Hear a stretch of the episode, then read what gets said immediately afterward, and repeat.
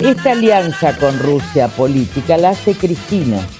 Es decir, ella trabaja para Sputnik. Vamos a repetirla. Es decir, ella trabaja para Sputnik. ¿Sabés cuántas vacunas más podríamos haber tenido si el gobierno hubiera negociado mejor? 96 millones de dosis más. Pero de verdad lo pensás. Vos imaginate que con eso tendríamos a esa altura a todo el país vacunado. Es todo un show de un circo. Resumen de noticias. Cuénteme qué quieren hacer. 14.663.805 vacunados y contando, amigues. En el mundo, ayer se confirmaron 368.456 nuevos contagios. En nuestro país, ayer se registraron 733 fallecimientos, la segunda cantidad más alta desde el inicio de la pandemia. Suena terrible, pero era esperable, porque semanas después de los picos de contagio vienen las muertes. La buena es que en los primeros 7 días de junio se aplicaron 2.078.000 dosis y marcamos un récord de vacunación. Eh, escalar la vacunación, seguir recibiendo vacunas, captar al 40-50% de la población, seguir sosteniendo los cuidados, sobre todo durante el invierno, podemos llegar a septiembre y, y ver algo de alivio. Hubo reunión con gobernadores Hablaron del plan de vacunación, ajustaron detalles a aquellas provincias que vienen negociando vacunas. y hablaron de las restricciones que vendrán. Respecto a la nueva fase, El gobierno apuesta a aprobar la ley de emergencia COVID antes del viernes. aunque todavía no entró en agenda, la Cámara Baja está trabajando para conseguir los votos faltantes y tratarla el jueves en diputados. Si para el viernes el semáforo epidemiológico se convierte en ley, ya no será necesario otro DNU. Aunque se viene un nuevo capítulo para las clases presenciales en Cava y Mendoza. Hola, ¿cómo les va? Murió Patricia Santos Torres, enfermera del Hospital Gutiérrez. Patricia era persona de riesgo e igual fue obligada a trabajar. Ya son más de 30 los enfermeros y enfermeras fallecidos por COVID en la ciudad y 203 en el país. Se cumple esa ley, Silvio.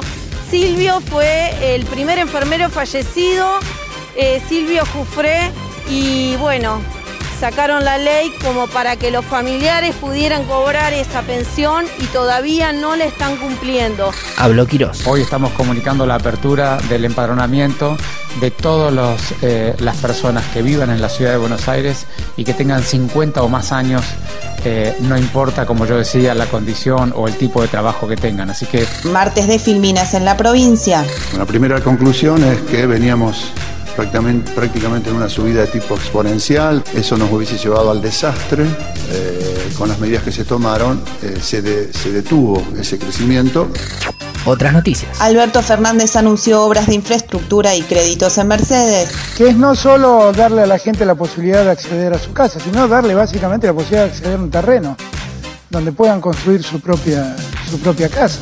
Y por eso, desde que empecé la campaña, anuncié que íbamos a crear un ministerio que se dedique exclusivamente a pensar en la vivienda. Se cayó otra causa contra Cristina. El juez federal Sebastián Ramos sobreselló a la vicepresidenta, al viceministro de Justicia Juan Martín Mena y al senador Oscar Parrilli. En una causa en la que se los acusaba de perseguir a Jaime Stius. Mi madre. La otra cara de vaca muerta. Mañana presentan en la legislatura de Neuquén un informe en el que se denuncia a Comarsa La empresa encargada de procesar los residuos del fracking. por amontonamiento de basura sin tratamiento, la ocupación de tierras fiscales y la construcción de piletas de almacenamiento clandestinas con residuos altamente contaminantes. El informe además prueba la connivencia del Estado provincial en el accionar de la empresa. Alimentos, Lanzan el plan Super Cerca, una canasta de 70 productos cuyos precios estarán impresos en los envases y se mantendrán fijos por seis meses. Parlamentarias. Hoy los laboratorios fueron al Congreso, Hablaron Sinopharm, Gamaleya, Covax, Serum Institute y AstraZeneca. que tienen contratos en el país. Y las que están en etapa de negociación, que son Moderna, Johnson Johnson y Pfizer. Esta última se presentó de forma virtual y AstraZeneca presentó un escrito. Habló Pfizer. Y demos por terminada la polémica, muchachos. Sí, de las 13.2 millones, eh, un millón de dosis, si no recuerdo mal, era antes del fin del año, del 2020, 2 millones en el primer trimestre, 5 millones en el segundo trimestre y el resto en el, en el cuarto trimestre. Picadito. Esta mañana hubo una caída masiva de la web de la Casa Blanca, el gobierno británico, la BBC y el New York Times, entre otros. En lo que va del año, el sector agroexportador liquidó 13.300 millones de dólares. Nosotros a través de las finanzas decimos que Dios además es peronista. Francia multa por 265 millones de dólares a Google por abuso de posición dominante. Pedro Castillo sigue ampliando la ventaja sobre Keiko Fujimori en Perú. Reconocen al CONICET como la mejor institución gubernamental de ciencias de América Latina. La Corte Suprema bonaerense rechazó un reclamo presentado por un abogado de San Isidro por clases presenciales. Alberto Fernández viajará a París el 28 y 29 de junio para participar de un seminario de género. Eso es lo que usted cree. Llegó al país Pedro Sánchez y mañana se reúne con el presidente. Massa viaja el domingo a Estados Unidos, se reunirá con funcionarios de Biden, representantes del Congreso y con el expresidente Clinton. Hasta la vista, baby. Ahora sí, indignémonos juntos.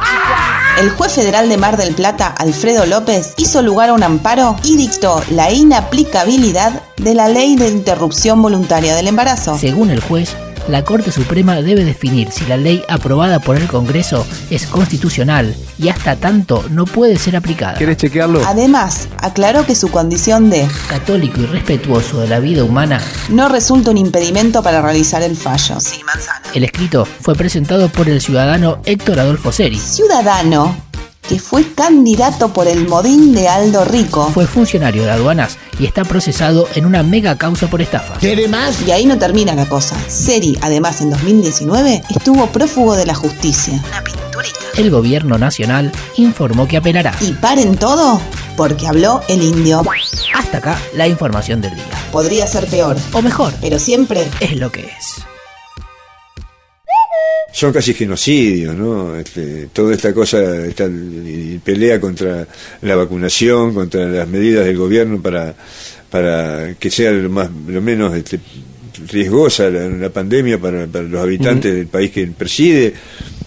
Este, mamita, las, las palos en la, en la rueda que ponen todo el tiempo, ves los noticieros o los programas de televisión de los canales adictos a, a esa locura, adeptos a esa locura, y, y no puedo entender con qué cara los tipos dicen con las cosas.